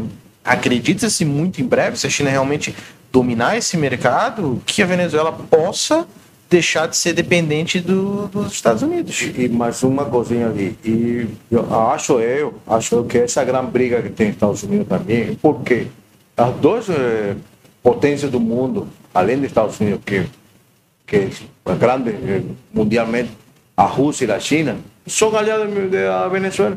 Então, de alguma forma, eu acho que Estados Unidos também, olha, se esse que pega o comércio com, com, com Venezuela, ou Rússia e a China em relação a três, eu vou terminar saindo fora. E eles dois, eles três, não, a Venezuela se vai beneficiar muito, a China vai virar a maior, a maior potência do mundo economicamente, e a Rússia vai igual. Então, eu acho que muita essa briga também por causa disso, cara. Aquela relação próxima entre a, a Rússia e, e, a China, como com a Venezuela, é também, calma, é, é fonte daquela briga que criaram politicamente. Mas, é, cara, a vida toda. Venezuela é um país, tu ao meu país, quase tudo que está feito no meu país, muito americano. Shopping é feito do jeito americano. Meu país é muito americano. Olha meu país. Tem gente que fala, ah, estamos na Miami de Sudamérica muitas vezes. Fre- Fred, Mas é ali. Fred, deixa eu te fazer uma pergunta aí. Assim, Fred, é, a gente vai fazer essa pergunta assim para o pessoal que está nos assistindo, é a derradeira, né, para a gente poder encerrar. Pergunta- E é, e é um, um tema, é, é um tema que o Thiago Ávila, meu xará, que mandou também. Agradecer também ao Pavone, ao Borges, ao João Borges, a galera que está assistindo aí, Gustavo Silva, deixa eu ver mais quem. Douglas, Douglas tá online aí. Douglas, Douglas, Marian, o Renato Silveira, doutor Renato Silveira, gigante Renato Silveira. Então, Fred, Renato Silveira é filho do Renato Jocelyn. Oh, esse É, eu conheço. agora. Se levantando do sofá lá, querendo vir aí. É, deixa eu, deixa eu, eu, eu fazer um questionamento aqui, até pra gente encerrar. É, primeiro, pô, agradecer ao Fred, né, cara? Nossa, sensacional, Fred. Fred, assim, pô, é um cara que tem um conhecimento sobre política sul-americana gigante. Acho que dá pra explorar muito mais. Quem tá nos assistindo aí, pô, explore o Fred. Explora, porque aqui tem, aqui tem conteúdo. Acho que a gente tem que, né, né No bom sentido, Fred. Explore o Fred no bom sentido. É, que pra explorar, Porra. que ele já fugiu da Venezuela, tá sendo explorado no mau sentido. Fred, vamos fazer a pergunta aqui do Thiago Ávila. Depois tu vai vender teu peixe aqui, falar da barbearia, falar do teu trabalho, que a galera tem que ir, tem que ir lá, porque assim, ó, a se Renato, você, se a Renato conhece lá Renato já- conhece. se você quer ficar que nem eu, vai no Fred. Tá estragando o trabalho do Fred. Pergunta aqui do Thiago Ávila. Muitos falam que o Brasil iria virar uma Venezuela. Tiago, na minha opinião, a gente está num caminho muito parecido, tá? É, nunca aconteceu porque acontecerá agora. Existe essa comparação Brasil-Venezuela? Ô, Thiago, eh, Thiago Ávila, é? Ávila. Cara, é, eu vou falar uma coisa. É, sempre eu mantenho essa, essa, essa, essa teoria até hoje. sigo mantendo. Dificilmente o Brasil vira Venezuela. Primeiro, por a cultura, a história do Brasil é muito diferente. Aunque temos muita uh, comida. E, que- por que, que eu falo que não viraria nunca Brasil na Venezuela? Por causa daquilo que eu falei já reiteradamente. Eh, o Brasil tem tudo, não precisa de ninguém para ele se su- autossustentar. E o que que acontece no Brasil, que eu, quando, no princípio, eu sempre falei com um filme que já vi com atores iguais ou, ou com nomes diferentes, é essa política de que, que re- querer entrar numa briga innecessária com instituições aqui no, no Brasil. Essas políticas, eh, muitas vezes, de que eu sou o que manda, eu sou o presidente, eu tenho que tomar a decisão, tem que que eu falei, e pronto. E, e isso, Thiago, é, é o que generar uma crise aqui no país. Institucionalmente, lógico, vai, vai repercutir, vai ter muita gente sendo afetada. Mas até chegar aquele momento do meu país está tá agora imerso, vai passar muito tempo, vai passar muitos anos. Eu acho que dificilmente nunca, não. Eu sigo mantendo minha teoria, nunca vai chegar. vai ali. chegar. Não vai chegar. Mas a política que se estão tomando no Brasil, e sigo mantendo aquele que eu falei contigo uma vez, são muito parecidas em aspectos que, como a gente se está tratando, em chegou um momento, Pachago Águila, que está assistindo, para que tenha uma ideia, que isso que está acontecendo hoje no, no Brasil, o presidente da República do Brasil, com a, o atual candidato a presidente, eh, chegou um momento no meu país que quando tu falava de um de outro, generava uma, uma, uma batalha, a gente até a porradas entrava. Porque já não chegou um momento que tu não podia nem falar favor nem contra. Porque se tu falava contra, teu atual presidente, que está acontecendo aqui no Brasil, é porque tu era do cara que saiu eh, que tá que saiu preso e agora está sendo candidatado. Então, se tu falava a favor do cara que está sendo candidatado, é porque tu é de presidente atual. E eu acho que isso é o que está, a política que se está tomando, e, e isso está generando o presidente mesmo. Ele está generando essa guerra. E foi o que aconteceu no meu país. Isso sim, eu acho que vai acontecer. Aquela guerra É política. é até vira uma guerra civil. O cara se mata, brigando entre Cara, o mesmo eu, povo. tenho, eu tenho muito medo pro próximo ano, cara. Eh, Entonces, eso, eso, Thiago Ávila, eso sí puede estar a punto de acontecer. Si no se tomas unas medidas de diálogo más efectivas. cara. No es un simple hecho de eh, que porque yo no concordo contigo, yo tengo que brigar contigo. É isso. E lá no país, foi isso que começou a generar maior crise também. Em famílias, lembro disso, sempre vou falar, tenho amigo que entre famílias se, se acabou a família. Família, pai, mãe, filho, esposo, todo mundo saiu fora. Porque o cara não concordava na, nas ideias políticas. E é uma coisa bem ruim. Em minha família, particularmente, eu falo com toda a propriedade, não tenho medo de falar. Minha mãe, uma mulher sempre foi de direita, e meu pai, um homem de esquerda. E eu sempre falava que eu era um cara rebelde porque eu não escutava a duas, duas versões.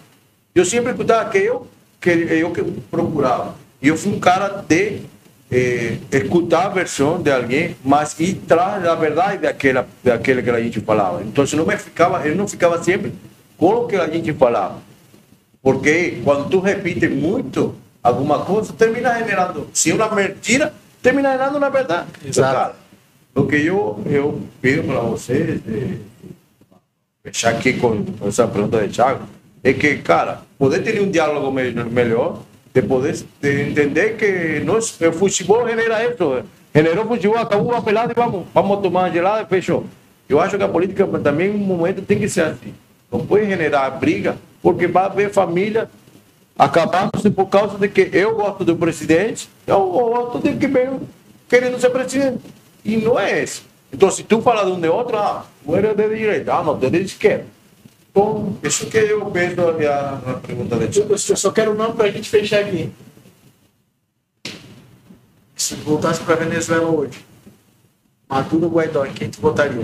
Não precisa explicar por quê. Deixa pro próximo podcast. Ah, deixa ali, eu já vou, vou. Ou tu escolheria outro. Pode escolher outro. Não, eu vou escolher outra pessoa. Eu trataria de escolher outra pessoa. que- Direita ou esquerda na Venezuela? Cara, hoje em dia é dire- é direita. A esquerda dá para perceber Eu- que, eu- que só generou pra, muita, direita e esquerda não, vamos, vamos usar outras expressões. É, é, poderia ser liberal, é, liberal, liberal ou socialista? É.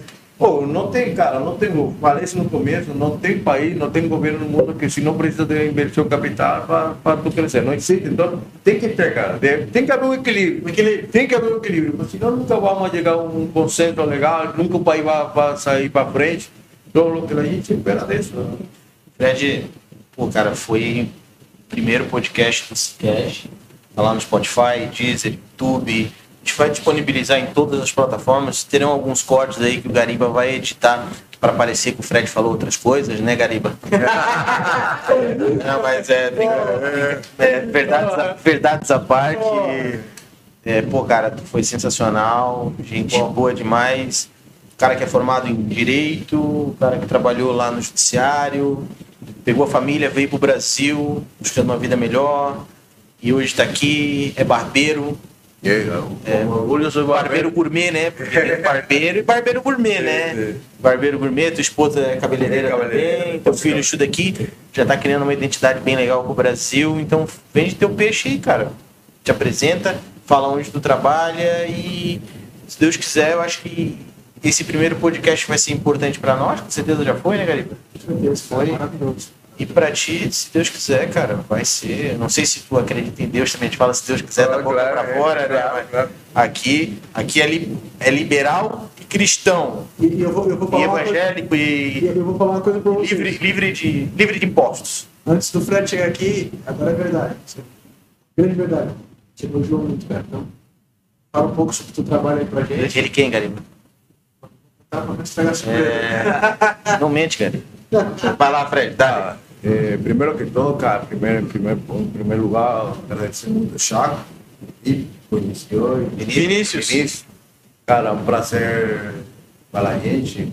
Falei com o Thiago, não sou economista, simplesmente eu vou contar um pouco da minha experiência como um cidadão comum que morei em um país que tinha todo para ser um Dubai de Sudamérica, para a gente falar alguma coisa. E hoje em dia está uma crise bem, bem, bem forte. Vai ser difícil se levantar daquela crise. Eu acho que até trocando de presidente vai passar uma década para chegar um que a gente espera. e todo mundo voltar ao nosso país a curtir as praias lindas do nosso país, que tem maravilha. Agradeço a todos vocês, cara, toda essa audiência que você tem ali. Só desejo sucesso total para vocês. E cheguei aqui sendo advogado, formado no país, com muita expectativa, com muitas eh, ganas de crescer. Minha família ilusão para caramba, minha esposa Raquel, que está assistindo, meu filho Raio, minha mãe Lérida, que está com a gente agora aqui, minha sogra, muita gente vem com nós, cara, muita gente. Ah, todo mundo mora aqui, Tem quantos aqui hoje? Hoje, hoje diretamente, diretamente, minha esposa, graças a Deus, tem toda a sua família. Está toda a sua família aqui, toda, graças a Deus, está todos eles aqui. O único que não está pai, por questões já eh, não naturais, naturais que está no território lá. Mas eh, eu aqui, meu filho, diretamente, minha, minha, minha família é direta, uma sobrinha que mora no Manaus, que ainda está lá, ela está tentando ver se ela consegue mudar um pouco de ambiente. Mas, eh, cara, agradecer muito a vocês por esse convite. eh, Sempre pronto para colaborar no que, no que puder. Tem, tem mais? trabalho? Tem mais, né, Fred? É, Tem mais, né? trabalho. Ah, para falar uma coisa. Cheguei aqui no Brasil e trabalhei até como garçom. Nunca em minha vida havia trabalhado como garçom. Não, é bom. E trabalhei, cara. Eu tinha que levar comida para minha casa, resisti. Resisti uma anedota também que eu conto sempre em casa. Que quando a gente aqui, eu falei até que começo aqui com o Vicente. O Vicente? Vinícius. Vinícius. Que quando a gente não, não vai dar sucesso aqui em Floripa, não dá mais em nenhum lugar do mundo. Eu com- trabalhei em Manaus, sendo garçom, ganhava 150 reais por semana. Cara, 150 reais por 150 reais por semana. Consegui pagar meu aluguel e levar comida à minha casa. Ninguém sabe isso, uma história para contar, pero lá. E, eu- e hoje em dia, hoje em dia, e, e assim muitos venezuelanos que vieram para cá para trabalhar e estão na frente ali. Hoje em dia, depois que cheguei aqui no, no Floripa, foi sucesso total.